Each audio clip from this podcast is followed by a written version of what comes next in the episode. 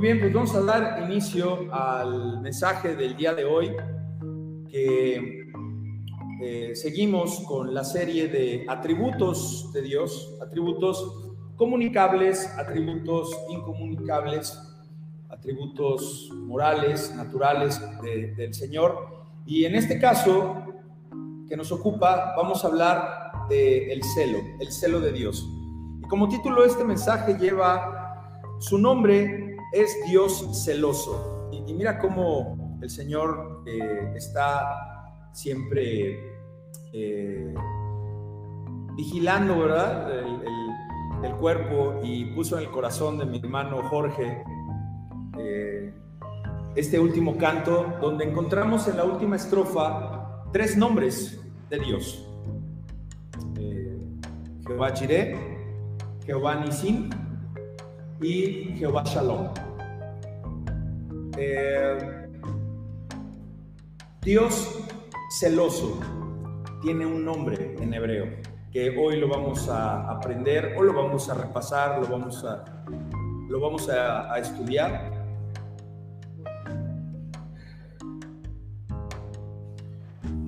y bueno, pues es un, es un atributo que muy pocos de nosotros sabemos que hay un celo santo, sabemos que Dios nos cela, pero, pero ¿cómo es posible que un Dios que es santo, que es perfecto, tenga celo? Bueno, el asunto es que es un celo divino, que no es un celo como el que hay en este mundo, y eso es lo que tenemos que ir entendiendo, porque el significado de la palabra no es como el celo que siente usted por su esposa o usted por un, hijo incluso, ¿verdad? Hay madres que tienen un celo muy, muy arraigado por los hijos. Entonces, en este caso, se trata de un celo que la palabra significa otra cosa y, es una palabra que es eh, canán. El celo de Dios es un celo canán. Gracias.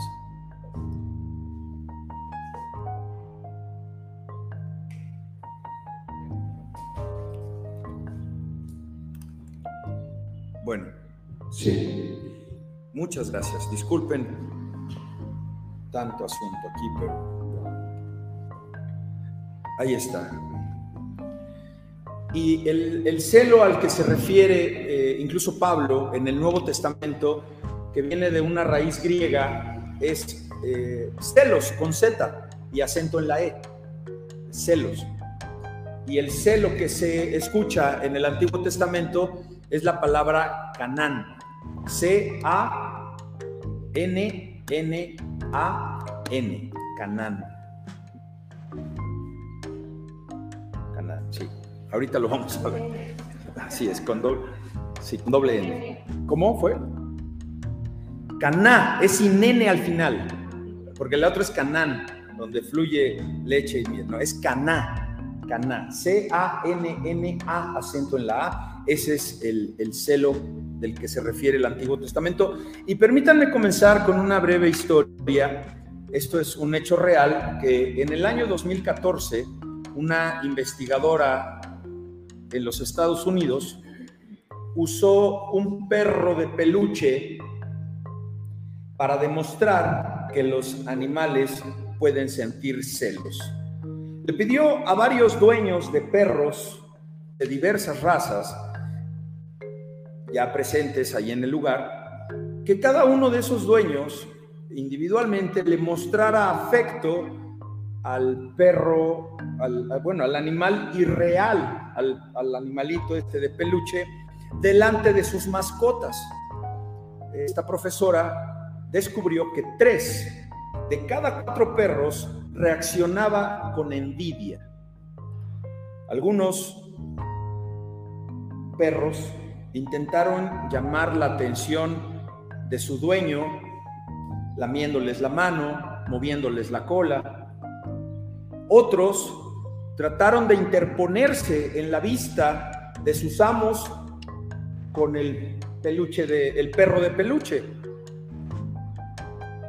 Pero hubo algunos que inmediatamente que su amo mostraba afecto por el perro de peluche, se lanzaron y lo destruyeron a mordidas. En un perro, los celos incluso pudieran parecer conmovedores, ¿no? ¿Cuánto me quiere mi perrito que solamente quiere que yo le pase la mano? Pero, ¿qué sucede en las personas? En las personas el celo puede generar resultados dramáticos. El celo en el ser humano puede provocar resultados lamentables que no puedan después regresar las cosas a como estaban en el momento anterior a que hubo eso, una pareja airada por celos, hombre o mujer, pudiera lanzarse a los golpes, pudiera lastimar de alguna manera visible a su cónyuge, ocasionándole cicatrices que dicen los abogados y que dejan cicatriz perpetua en el rostro. Jamás va a volver a ser el mismo. ¿Por qué? Por un arranque de celos. En los perritos eh, es hasta un amor, ¿no? Que, que, dices, el perrito me ama. Incluso, no sé si lo han visto ustedes, pero yo conozco de muchas familias enteras, familias enteras que se han desintegrado por causa de los celos, hermanos de sangre, padre con la madre, que no pudieron llevar una, buena disolución porque sencillamente no funcionó o porque alguno de ellos cometió el error y la mayoría de las veces por estar fuera del Señor. Pero no estamos exentos aquellos que estamos en el Señor de cometer un adulterio, de cometer una mentira, de cometer un ilícito. Por eso tenemos que estar conectados a la fuerza que es el Evangelio.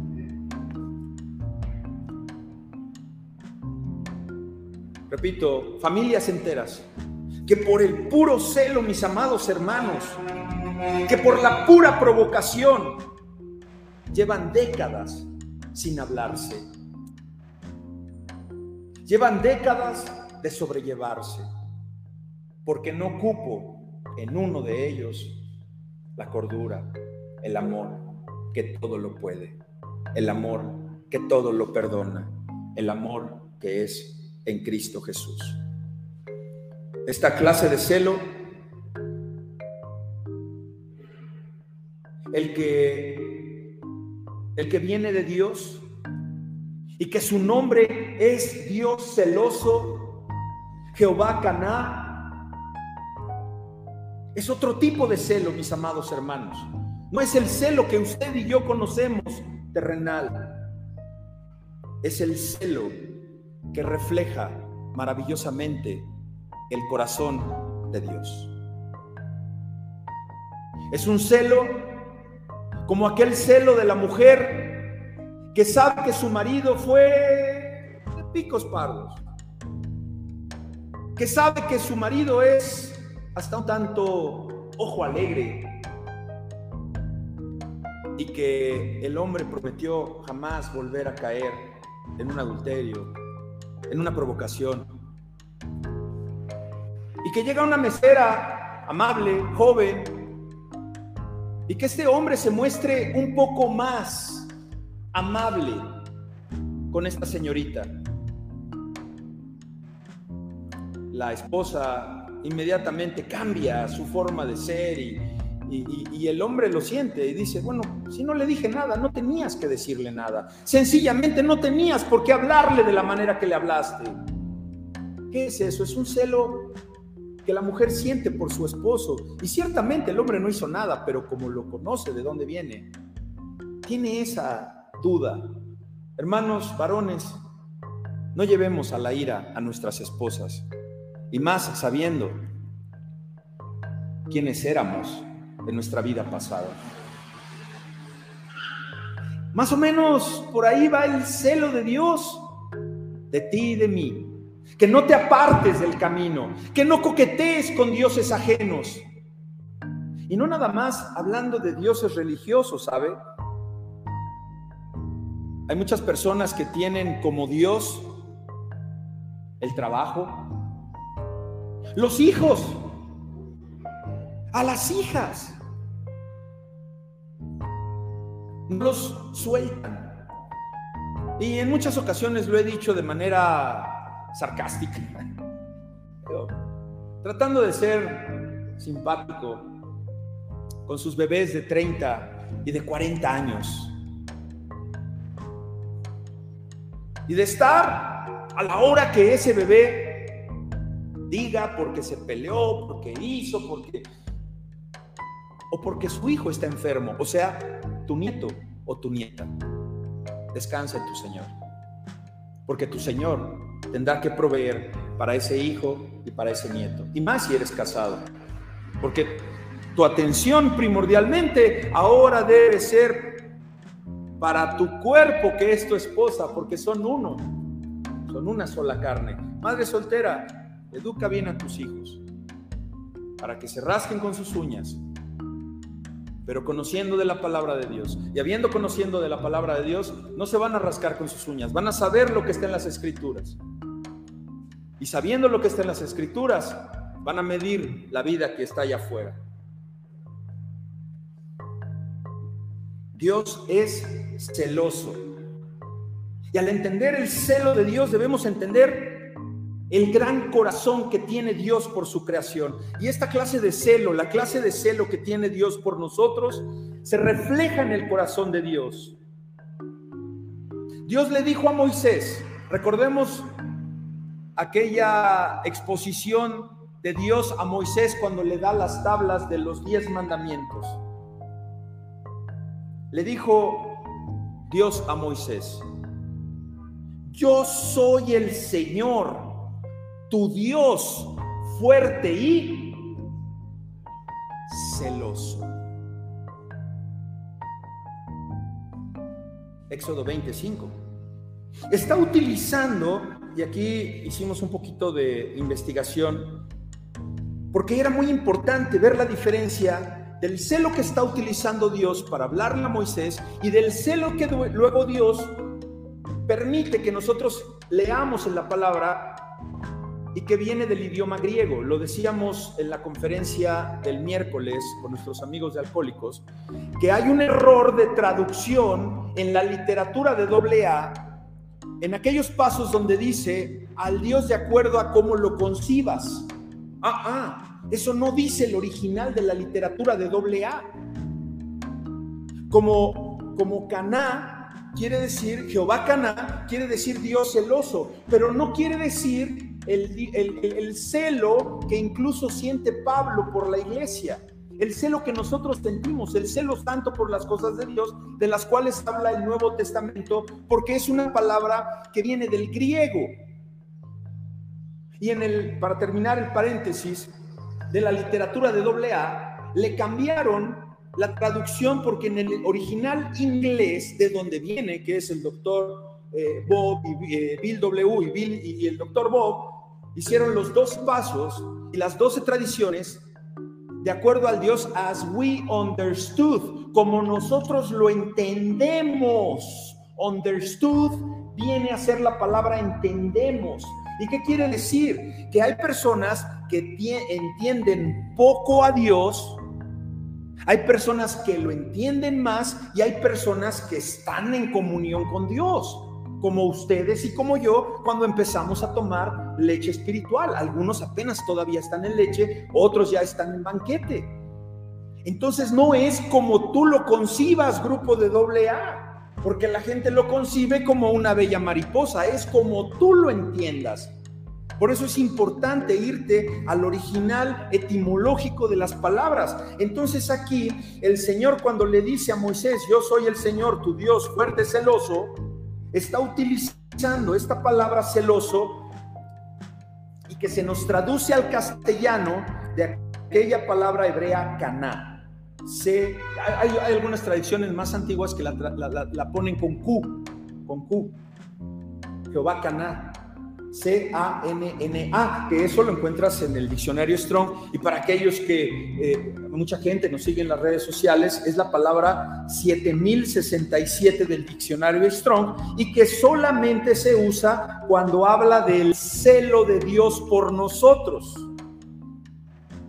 Entonces, ¿cómo quedaría este párrafo de Éxodo 25? Yo soy el Señor, yo soy Jehová, Dios fuerte Caná, Dios fuerte celoso. ¿Estamos de acuerdo? ¿Por qué? Porque es la manera en cómo lo estamos nosotros recibiendo. Y cuando es utilizada la palabra celo, celos o celoso en el Nuevo Testamento, se refiere a la palabra en griego celos, Z, E, acento en la E, L, O, S, que es, según el diccionario Strong, para los sentimientos entre seres humanos. Aquel sentimiento que puedes tener tú por tu esposa o por un hijo o por el celo que se siente de manera humana para otro ser humano. Entonces recordémoslo por favor, Caná. ¿Estamos de acuerdo? ¿Cómo es? Caná, muy bien. El celo de Dios no es como nuestro amor y tampoco es un celo egoísta. ¿Por qué? Porque Dios es perfecto. El celo de Dios protege a los suyos. El celo de Dios te protege a ti. Por eso no andes coqueteando con otros dioses. Por eso baja tu hijo del altar y pon a Dios donde corresponde.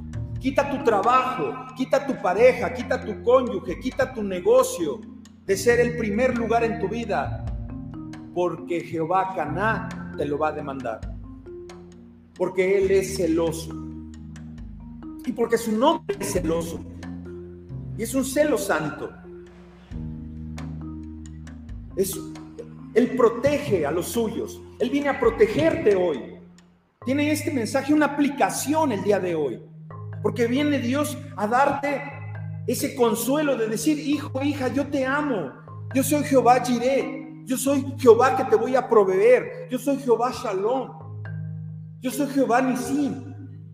Yo soy un Dios que te ama, que te voy a dar todo lo que tú necesitas. Solo basta que creas en mí. Que te despojes de todas las arañas y telarañas que traes en la cabeza y que vengas a mí, a mi palabra, a la verdad que es en Cristo Jesús. Y ya mira, de ahí se te van cayendo todas las cosas.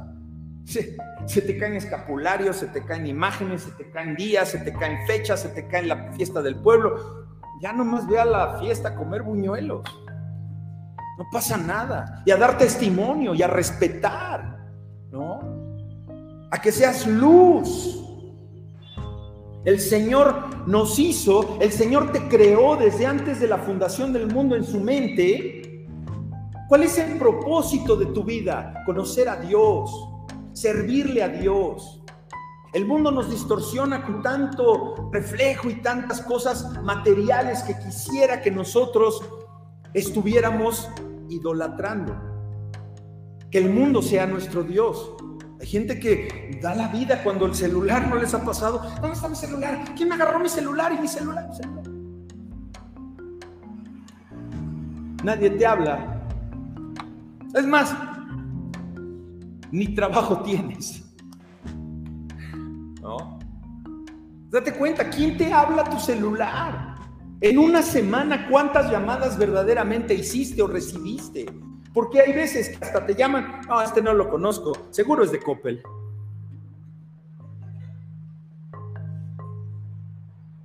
¿Y dónde está mi celular? Y a los niños, con una. Espérate, pues si no que. Santo, santo. Hay que ir transformándonos poco a poco. Si ese celular no fuera tu Dios, no estuvieras maldiciendo tanto por un aparato. El asunto que te costó medio año de sueldo o todo el bono de año nuevo, ese aparato, y ahora das la vida por el aparato. Es tu Dios. Y Dios te va a pedir cuentas porque es un Dios celoso de tu aparato. Imagínate.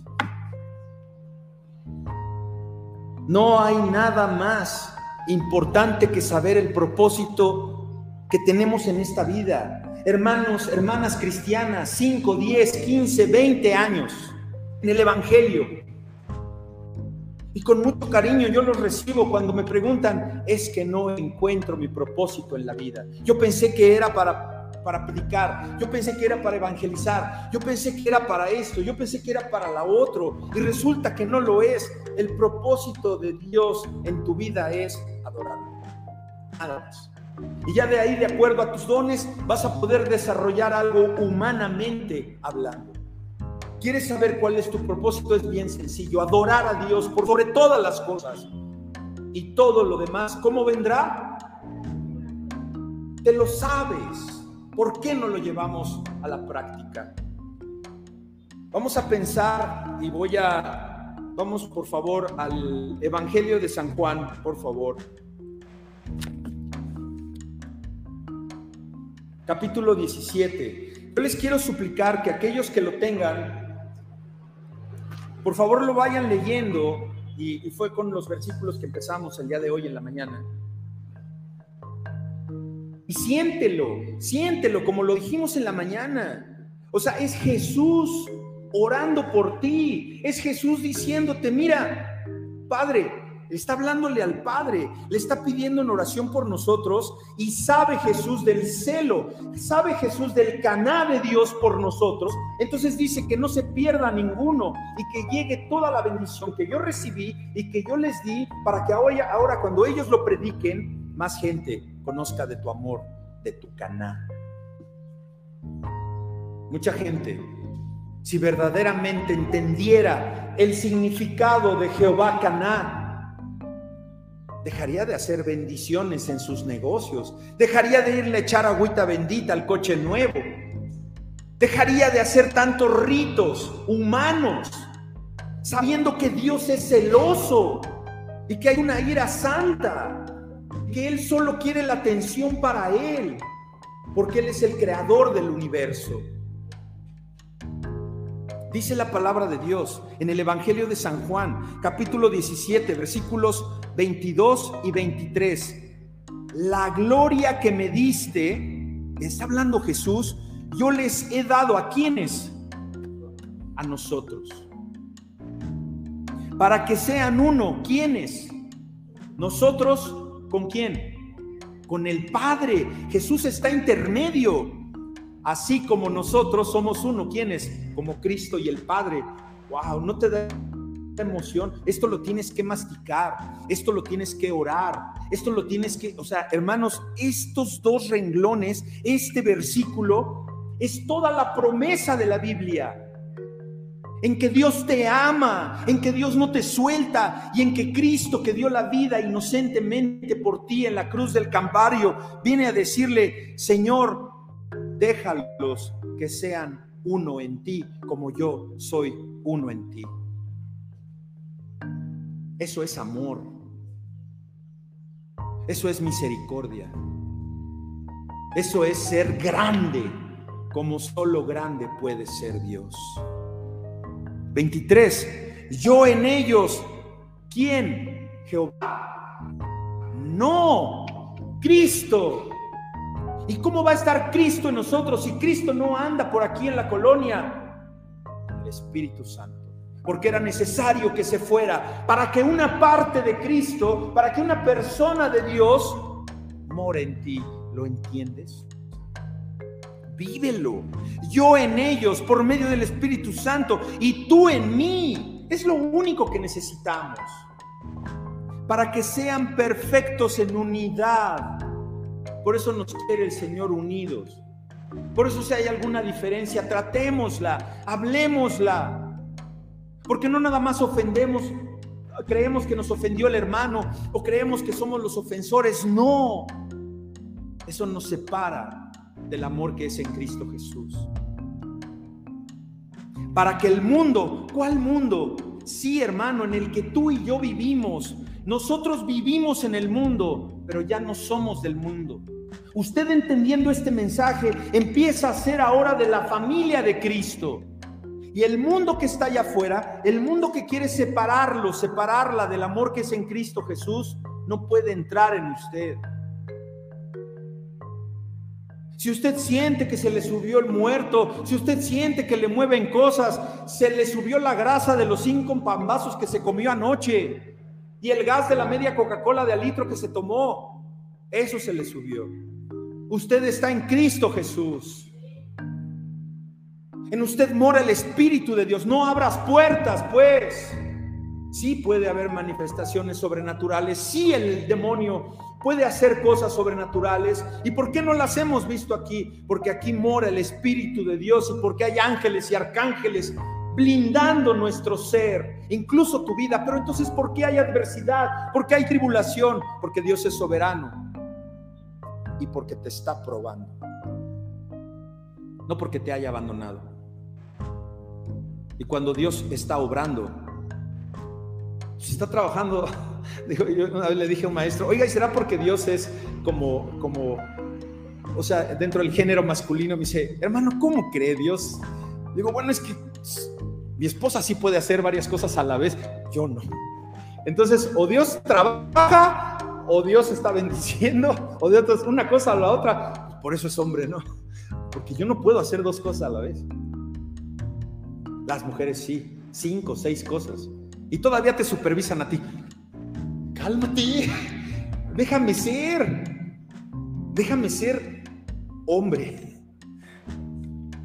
Para que el mundo conozca por medio de nosotros que Dios envió al Hijo para que el Hijo more en nosotros. Y los que has amado, ¿A quiénes ha amado Dios? A usted, a ti, a usted, a ti hermano, a usted hermana, a usted que está oyendo porque tiene el interés de las cosas de Dios, a usted que ya lo ha amado, nosotros seamos, dice, y los que has amado a ellos, como también a mí me has amado a mí. ¿Te das cuenta de la magnitud y de lo que sabe Dios, Cristo, sabe del celo, sabe, sabe, sabe de ese Jehová Caná, sabe del Caná de Dios. Por eso dice, ahora oro por ellos, porque ya me voy.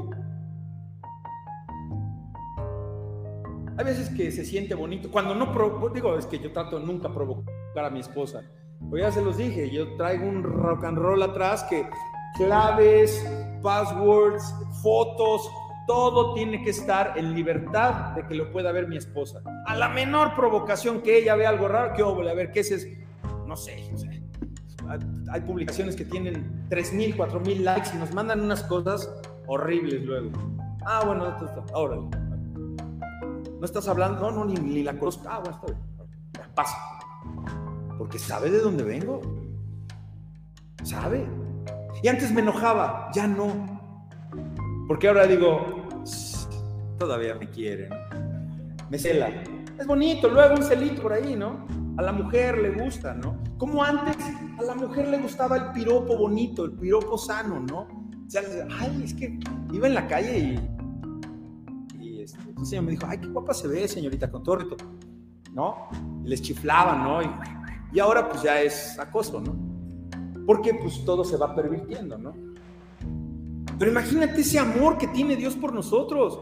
Les reitero, lean con paz, en amor, en oración ese capítulo 17 del Evangelio de San Juan, porque los va a iluminar mucho, porque no te has de inclinar, dice Dios en el Éxodo, en el libro del Éxodo capítulo 34, versículo 14, porque no te has de inclinar a ningún otro Dios. ¿A quién?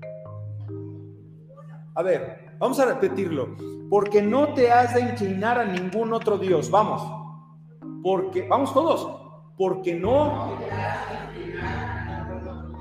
ningún otro. ¿Qué Dios tienes? Dice el Señor que no lo hagas. Otro Dios aparte de mí, otro Dios aparte del Dios Padre, del Dios Hijo y del Dios Espíritu Santo. ¿Por qué? Porque Dios, cuyo nombre es celoso, ahí está, Jehová Caná porque Dios cuyo nombre es celoso, Dios celoso es. Y te lo digo y te lo redigo otra vez.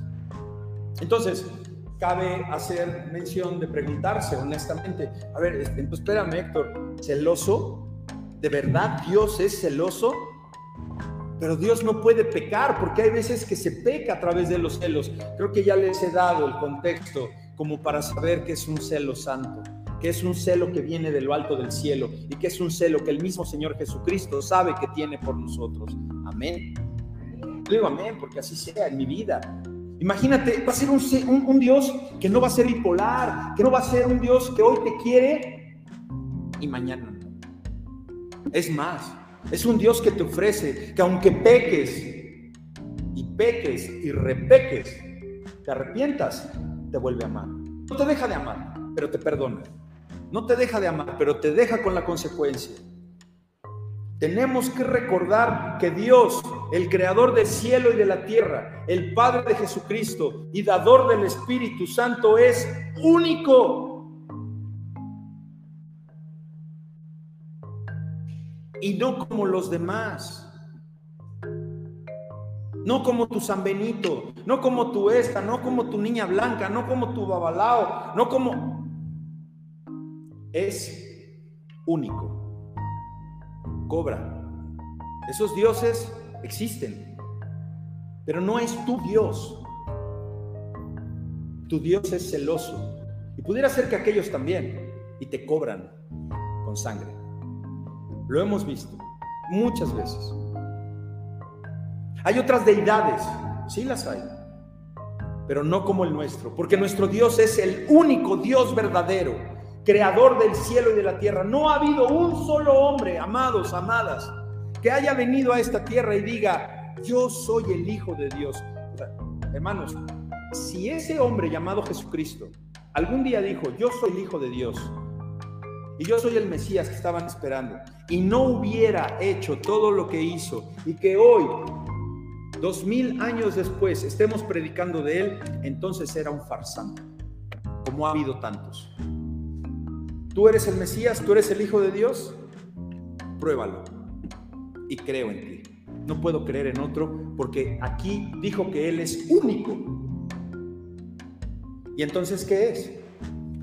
Único. ¿Estamos de acuerdo? No nos perdamos de esto, hermanos. Dice Efesios 4:6. Un solo Dios. ¿Cuántos? Uno.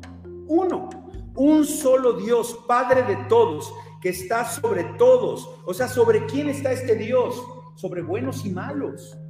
Está sobre todos. El asunto es que hay muchos malos que no lo quieren aceptar. ¿Por qué? Porque sabe rico el pecado.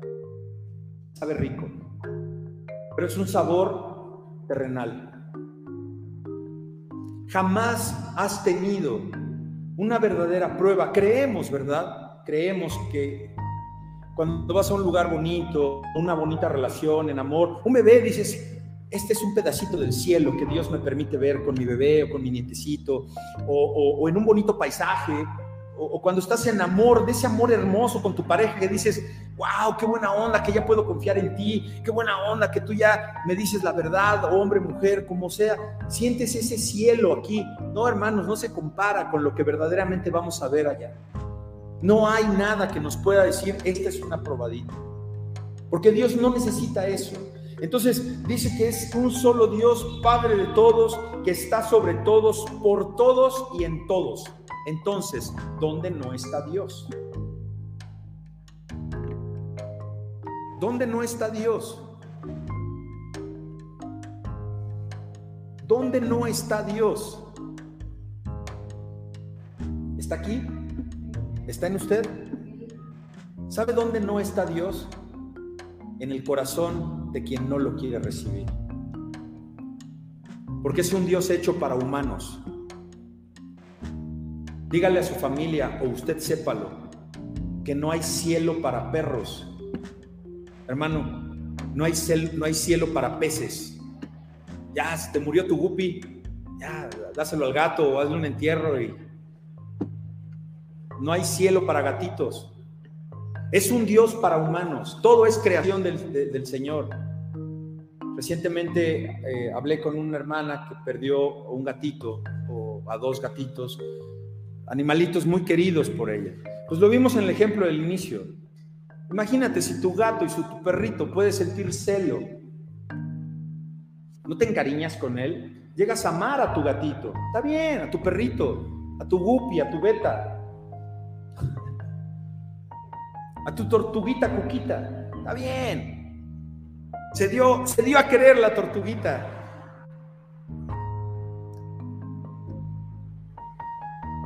Pero es tu Dios. Porque si es tu Dios, no te va a doler, te va a matar que se muera. Ahora ya, si se muere, pues digo, el guppy se muere, se lo come el beta, o la tortuguita, pues digo, el perrito, la gatita, ¿no? Incluso podemos dolernos contigo, ¿sabes? Podemos, digo, porque es normal que nos encariñemos con estos animalitos, es normal. ¿Y te duele? Sí, sí duele. Pero sabes, esa tribulación también va a pasar. Lo que no va a pasar es el amor de Dios, porque sus misericordias son cada cuando, cada mañana. Y tu tortuguita cuquita no va a venir mañana ni pasado, pero puede venir otro u otra, son sustituibles, que es lo que ahora hacen las nuevas generaciones. Ya no quieren hijos. Es más fácil tener al perro al gato.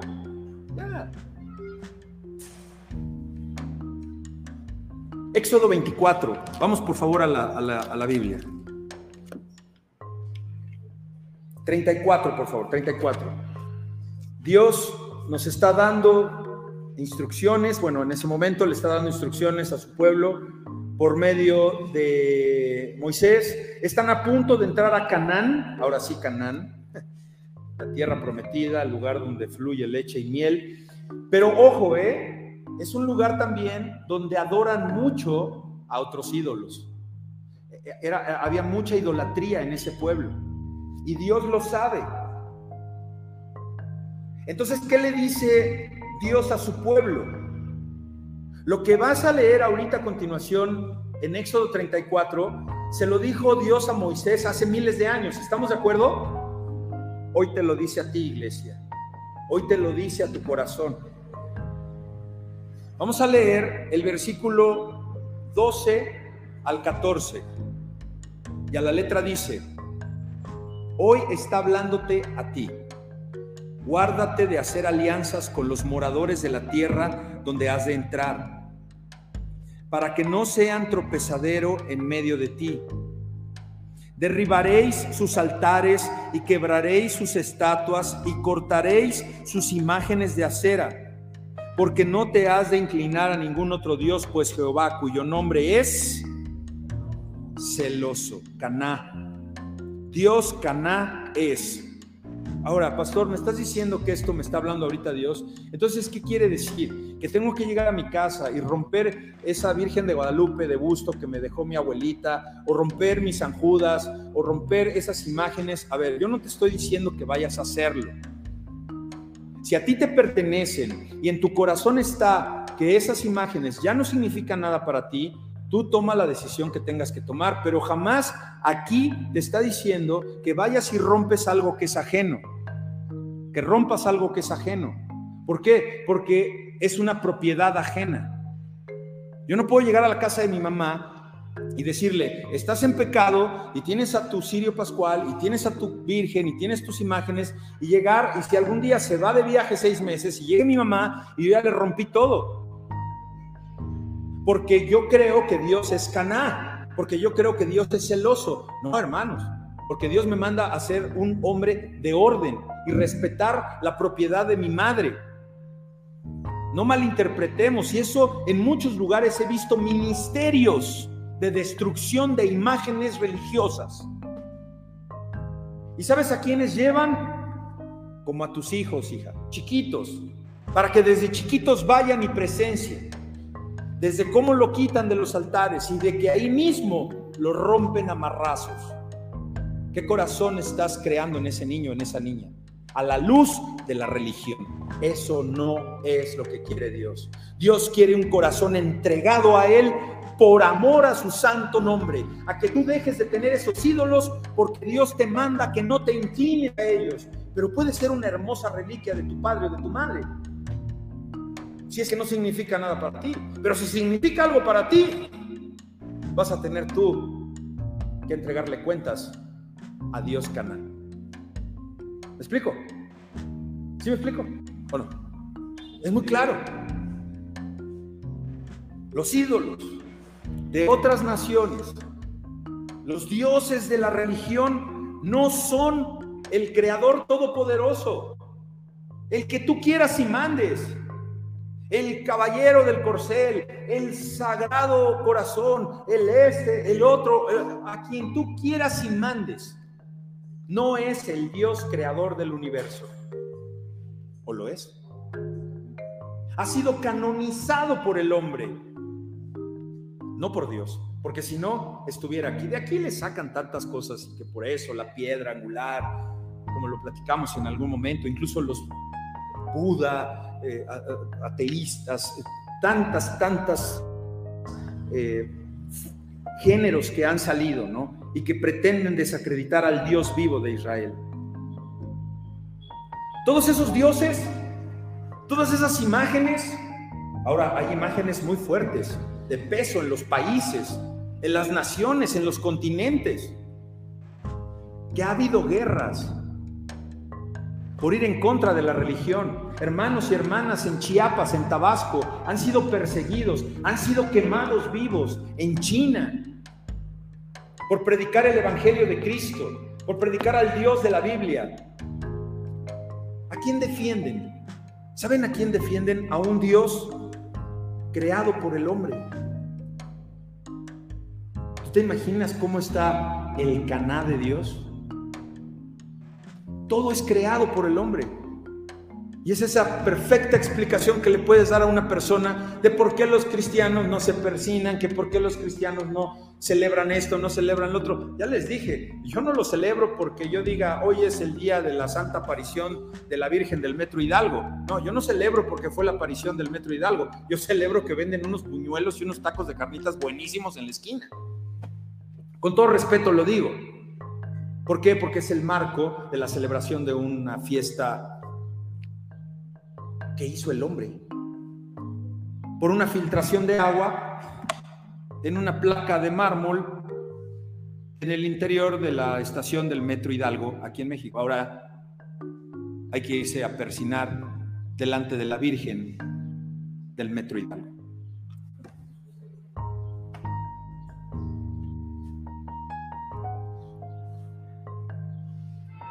Le dijo Dios a la gente por medio de Moisés cuando le dio los diez mandamientos. Vamos por favor a Éxodo 20. Éxodo 20. Capítulo 20, versículos del 2 al 5. Está clarísimo, amigos. Está clarísimo. Yo soy Jehová tu Dios, que te saqué de la tierra de Egipto de casa de servidumbre. No tendrás dioses ajenos ajenos. A ver, ojo, ¿eh? O sea, Dios está reconociendo que hay otros dioses. Y no te vayas con la finta de que nada más son otros dioses religiosos. Ya se los dije. Tu tortuguita coquita era tu Dios, tu hijo, tu hija, tu trabajo, tu cuerpo es tu Dios a veces. ¿Qué tanto te metes de chochos y de anabólicos y de creatinas y ratina y la cochinadina, que te está acabando el páncreas, con tal de que te veas bien machín. Tu Dios es tu cuerpo.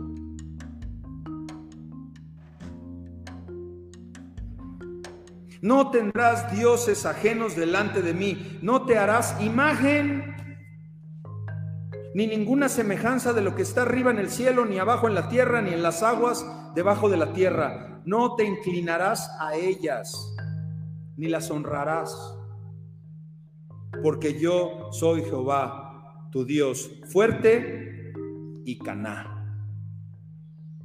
Fíjense aquí, me viene y me ilumina el Señor en decir, no te inclinarás a ellas, ni las honrarás. Yo pienso mucho, y estamos muy cerca aquí, estamos en Tepito, que hay una estadística que de 10 familias, que, pudieran sus hijos estar cometiendo ilícitos o vendiendo droga o robando,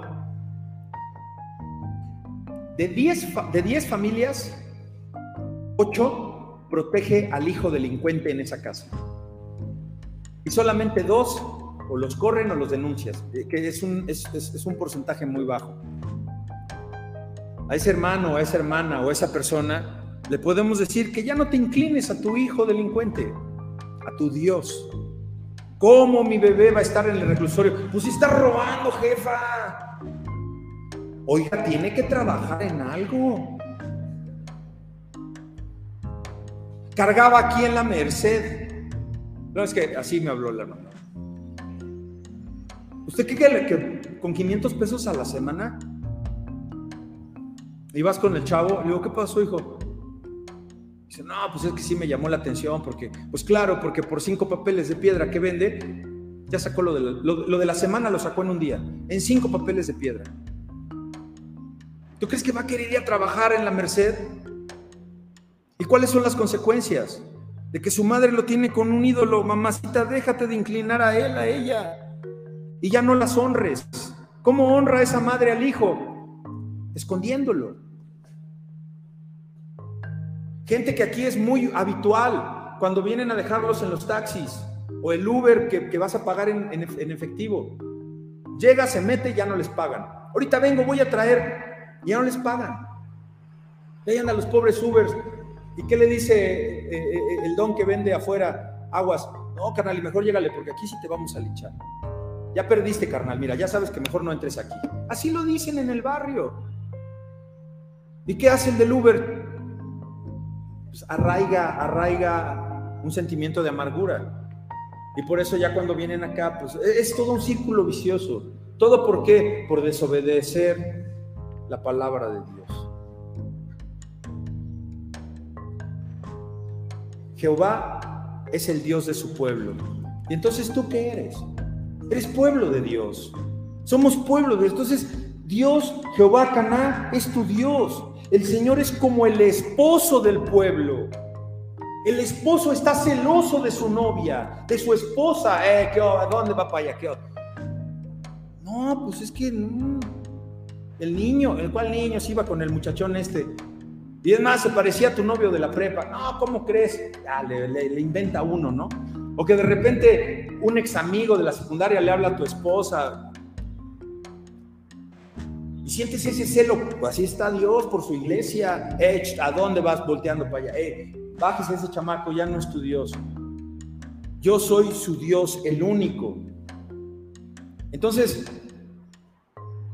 pues Dios no quiere que nosotros vayamos detrás de dioses falsos. ¿Y qué hace el pueblo? Se gasta, se desgasta inventándose dioses nuevos. A veces hasta el Internet llega a ser tu Dios, el Facebook. Nosotros que estamos en las redes sociales, llega un momento en que yo no quiero saber nada ya. Ya después me despierto, uy, nos pusieron una sarta de cosas y de babosadas. Y uno me dice, es que no, tienes que contestar porque el algoritmo me importa un comino el algoritmo. Qué bueno que le llegue a todas esas personas para que al menos conozcan de la palabra de Dios y está llegando, hermanos. Esa es mi intención en las redes sociales. Nada más. No es mi Dios. Hoy, hoy chequé, cada semana te llega el tiempo que estuviste en, pantalla. Hoy, curiosamente, me llegó que estuve un buen tanto por ciento menor que la semana pasada. Y qué bueno, qué bueno, porque lo primero que hago en la mañana no es prender mi celular, porque sé que eso me va a lastimar. Sé que eso ofende a mi Dios Caná, porque él me cela. Me dice, no, papá, Héctor, ya cumpliste 50 años, no te ha dado la diabetes, no te ha dado esto, no te ha dado el otro, y no te despiertas y me das gracias a Dios, no me das gracias porque te dejé despertar un día más sin dolor de cabeza. No, quiero ver cómo amanecieron mis hijos, quiero ver cómo amaneció el clima, quiero ver esto. No, dale gracias a Dios que despertaste y que al menos no te dé una trombosis y pídele que no te dé hoy y que te dé un dominio propio para cuidar el templo de Dios, del Espíritu Santo. Hacemos todo menos ir delante del Señor y decirle gracias Señor. Estamos poniendo un pie debajo de la cama, ya estamos peleando con ese, ya no estamos peleando con otro. Incluso ya estás viendo a ver si Rusia ya bombardeó. Hermanos, ya como sea, ¿eh? Cristo viene y va a llegar como ladrón. Vámonos, se lleva a la iglesia.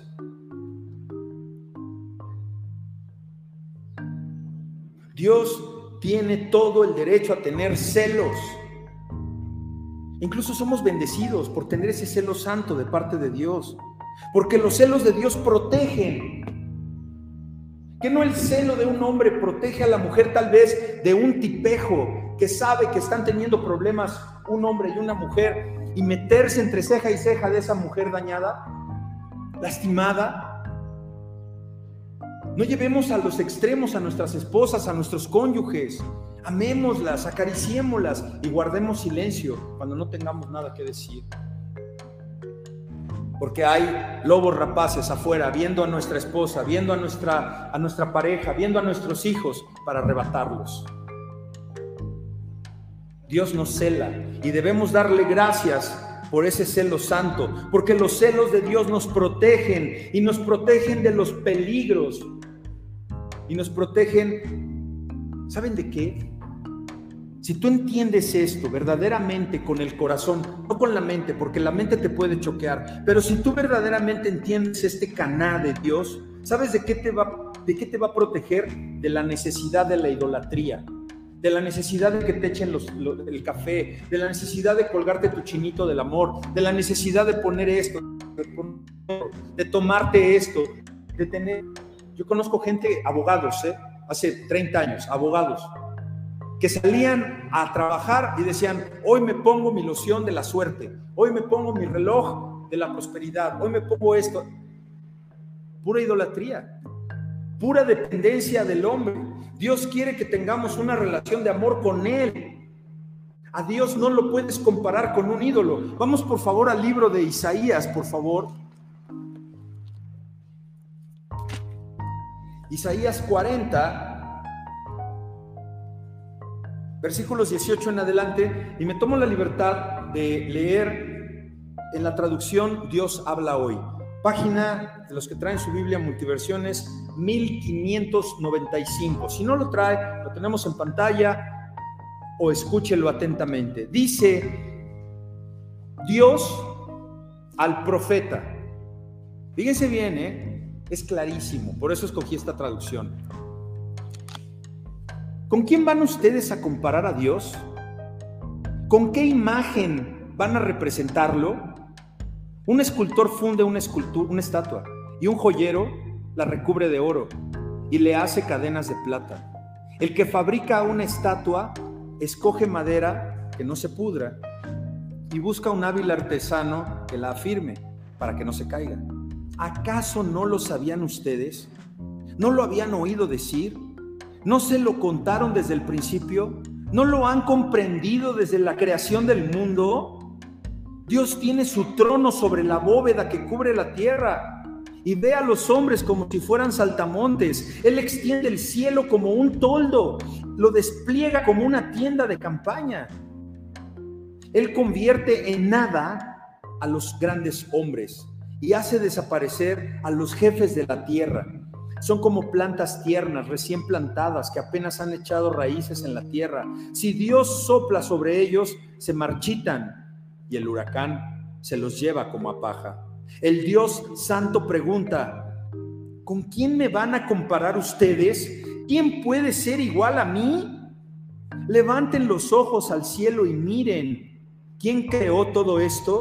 El que los distribuye uno por uno y a todos llama por su nombre. Tan grande es su poder y su fuerza que ninguno de ellos falta. Israel, iglesia, nos habla hoy, pueblo de Jacob, ¿por qué te quejas?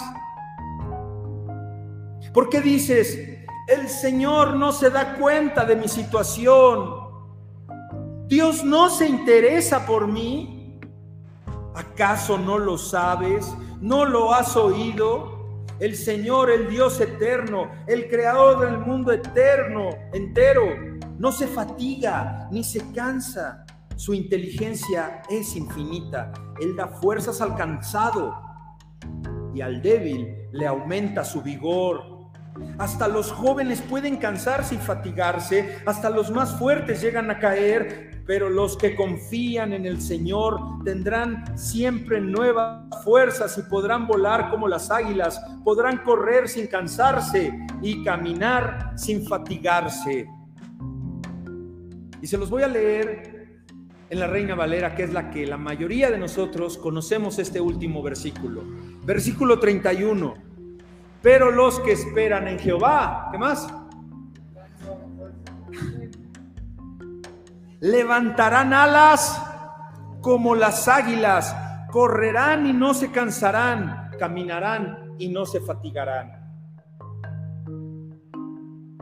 El asunto es que a eso vienes, a recordarlo o a conocerlo y a que lo lleves en la mente de que no vas a poder solo, sola, porque no has podido solo, sola. Nada en nuestras vidas es más maravilloso y hermoso que nuestro Señor. Nada ni nadie, ni un millón de pesos, ni un millón de dólares. Si es que lo has tenido. Y si no lo has tenido, créeme, créeme, nada se compara al Señor. La paz que te da el Señor. Mentira que porque tienes dinero llega un momento en que te hastías de comer lo que tanto querías. Llega un momento que ya no puedes tomar todo lo que querías tomar. Llega un momento que ya no puedes inhalar todo lo que tanto anhelabas y que andaban ahí como pollos viendo a ver si había un pedazo de coca en el suelo para volvérsela a meter. Nos compartía tristemente un padrino de allá de alcohólicos que era tanta su necesidad de alcoholizarse que un día los tipos donde le iban a dar un trago de, esta cosa de cabeza de león, se la pusieron en el vaso, se la ofrecieron y él dijo, gracias carnal. Se agachó uno de ellos y le puso un pedazo de excremento de perro en el vaso y el hombre, desesperado, la tomó.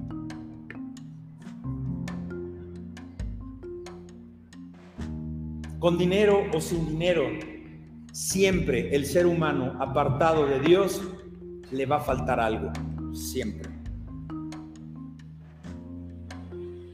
El celo de Dios es santo y nos demuestra su infinito amor, un amor que nada ni nadie te puede dar.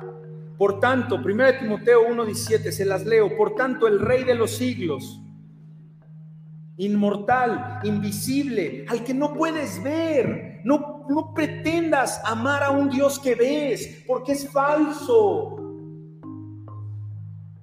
No veas a tu pastor como Dios.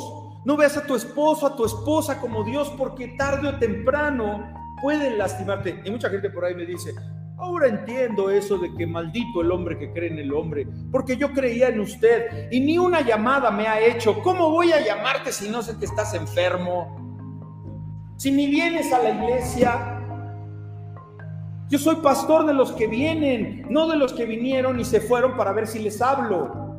O sea, tengo vida también. Y el buen pastor que la vida da por las ovejas, lo encuentras en Juan 10. Yo no soy hermano. Yo soy un ser falible que estudio para darte este alimento. Hermano, yo no soy Dios. Yo te vengo a hablar del Dios verdadero. Inmortal, invisible, al único y sabio Dios, sea honor y gloria por cuanto por los siglos de los siglos. Amén. Su espíritu. Vamos a Jeremías, por favor, al libro de Jeremías, del profeta Jeremías, capítulo 7, versículo 16 al 20. Traducción, Dios habla hoy. Le está hablando, fíjate nada más, ¿eh? le está hablando Dios a Jeremías y le dice, tú Jeremías, wow, ¿qué dice ahí?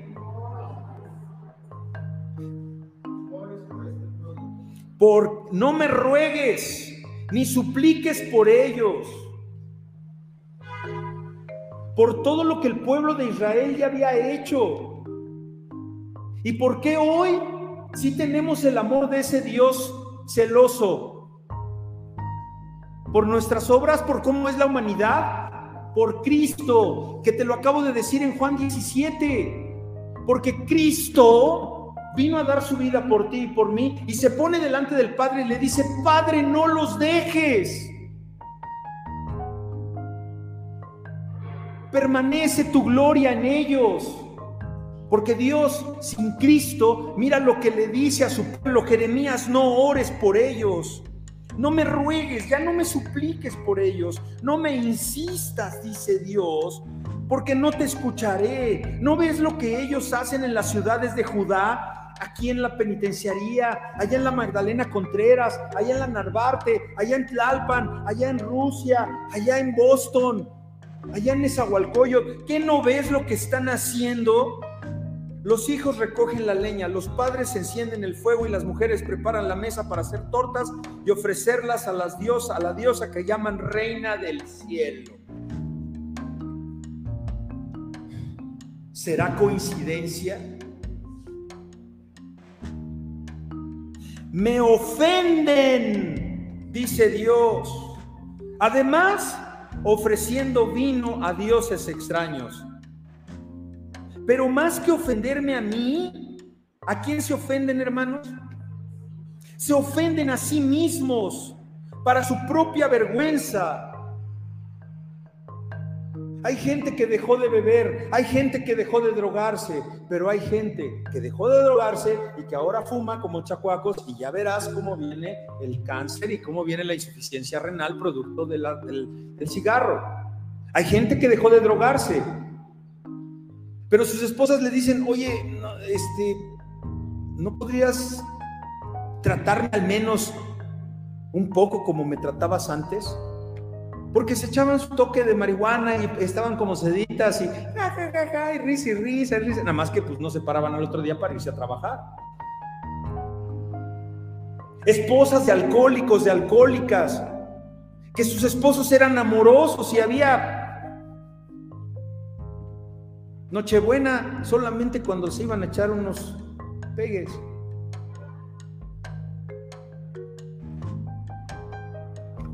No hay contentamiento fuera de Dios. Me ofenden. Pero además que ofenderme a mí, se ofenden a sí mismos para su propia vergüenza. Yo, el Señor, lo afirmo. Por eso yo, el Señor, les aseguro, iglesia, hoy Dios nos vuelve a decir, hoy primero de mayo del año 2022, pudiéramos estar hablando que qué bonito y que el día del niño y que vamos el, desde el 10 de mayo, hermano, no hay nada más importante que tú ames a Dios por sobre todas las cosas, porque Él es un Dios caná. Porque te estoy enseñando de un atributo de Dios que la gente no conoce y que si lo conoce prefiere olvidarlo. Porque se siente más seguro con sus imágenes, porque no quiere dejar que sus hijos verdaderamente enfrenten las consecuencias que ellos mismos se han buscado, porque regresan al vómito, porque regresan a comer excremento, Tienes, tienen que hastiarse, como tú y como yo algún día nos hastiamos de tanto y tanto que no nos arrepentíamos. Pero Cristo y el Espíritu Santo nos ha rescatado. Por eso yo, el Señor, les aseguro, wow, este 20,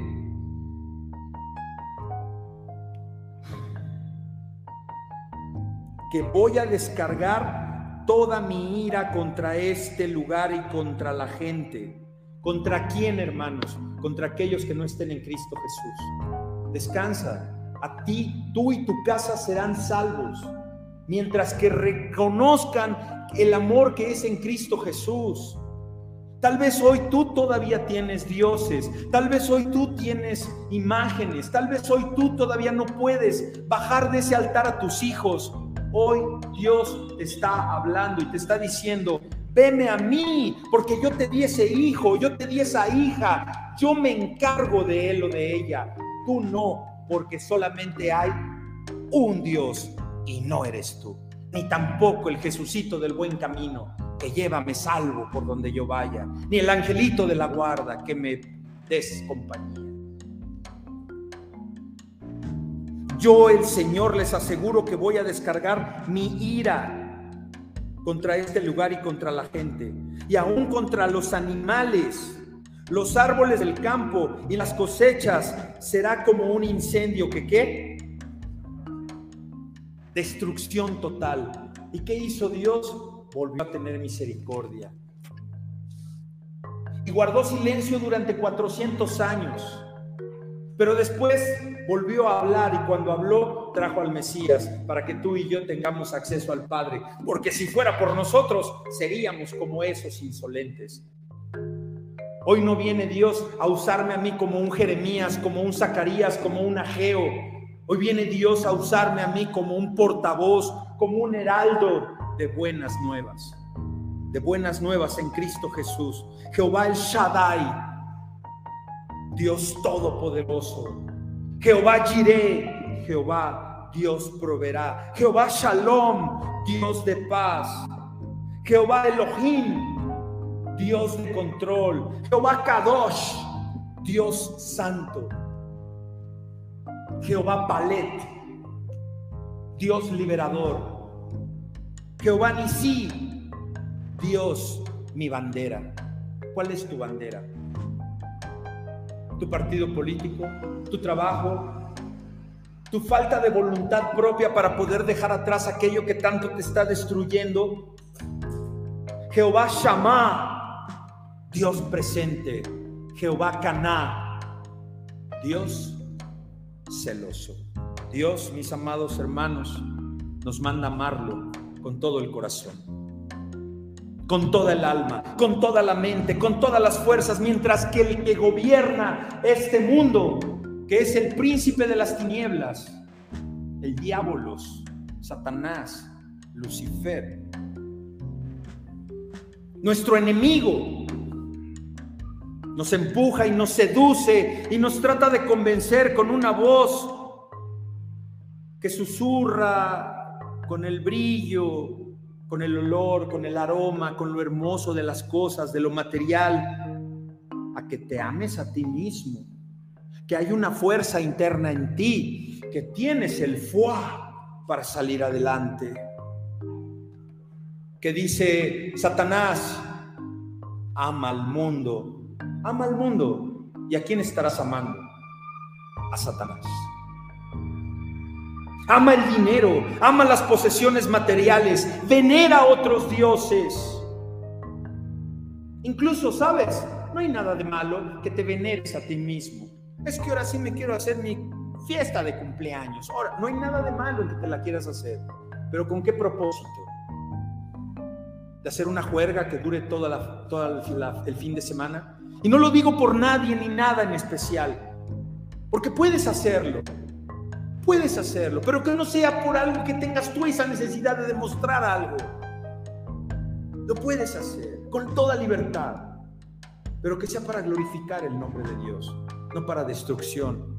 Y no porque tu vida gire en torno de una celebración. ¿A qué te empuja Satanás? ¿Sabes? A sentir celos los unos por los otros es que hoy el hermano no me pidió que le apagara el foquito al proyector. Es que el hermano hoy no me coalizó la consola. Es que el hermano hoy no me dijo buenos días, ¿cómo está usted? Nada más me dijo buenos días. Y le faltó el cómo está usted. Y al otro sí le dijo, hasta soñé con usted. Hoy soñé con Berta, ¿sí? Berta, mi mamá y Anita andábamos comiendo pastes en Pachuca, hermana. Fíjese nada más. ¿Qué señal? ¿Alguien que interprete sueño? No, perdón, no. O sea,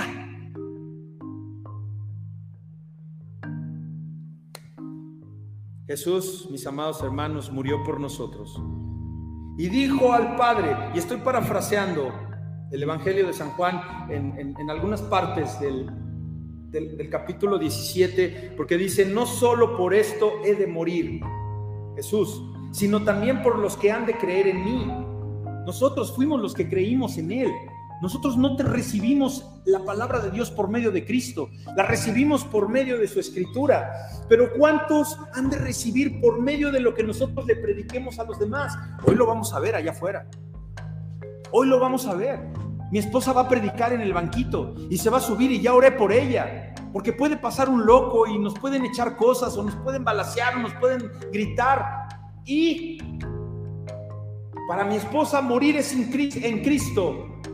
y vivir, perdón, para mi esposa vivir es en Cristo y morir es ganancia. ¿No para usted también? Para mí sí. Pues que pasen, que nos echen. Vámonos, me voy más rápido. A eso vamos al banquito. Claro, con hambre, con sudor, con sol. vitamina D, hermano. Vitamina D, tráigase una gorrita, ya nos dieron chalecos. Vamos a predicar, vamos a ganar almas para Cristo que seamos nosotros los embajadores de Cristo y que llevemos el anuncio para que se llene la iglesia, no para que dejen de pecar, porque Dios los está celando con celo santo y para ellos no hay promesa, para nosotros sí. No despertemos, amados hermanos, por favor. No despertemos, iglesia santa, no despertemos el caná de Dios y dejemos que su amor por su creación y por medio de Cristo Jesús fluya en nosotros y seamos dignos portadores del Espíritu Santo. Incline su cabeza. Dios Padre Todopoderoso, el único Dios creador. Habrá miles, millones de dioses en el mundo, pero nadie como tú. ¿Quién como tú, Jehová de los ejércitos, Dios del pacto, que nos guardas como a la niña de tus ojos y que nos has prometido entrar a esa tierra donde fluye leche y miel? por medio de tu Hijo Jesucristo y que hemos de estar seguros cuando vayamos a esa cena, a las bodas del Cordero. Te damos gracias, Señor, por tu palabra, gracias por esta herencia y gracias porque tenemos un lugar fresco, un lugar cómodo. Porque si tú hubieras querido, nos dejabas en otro sitio. Pero tú querías, Señor, que este mensaje hoy se diera en este lugar, donde estas cuatro paredes se convirtieron en un templo de adoración. Señor, permite que esta palabra que hoy nos diste haga nido en nuestro corazón y produzca fruto al mil por uno, Señor, para que no nada más lo guardemos, sino para que lo llevemos por obra y si alguno de mis hermanos, Padre eterno, yo me pongo en la brecha por ellos en esta hora, yo me pongo delante de ti, Señor, orando y pidiéndote por los dioses que pudiera ver delante de mis hermanos. Que seas tú ahora nuestro único Dios, fuerte, temible, poderoso. Jehová Caná, en ti descansamos y te glorificamos y te bendecimos en el nombre poderoso de tu Hijo Jesús. Amén. Amén.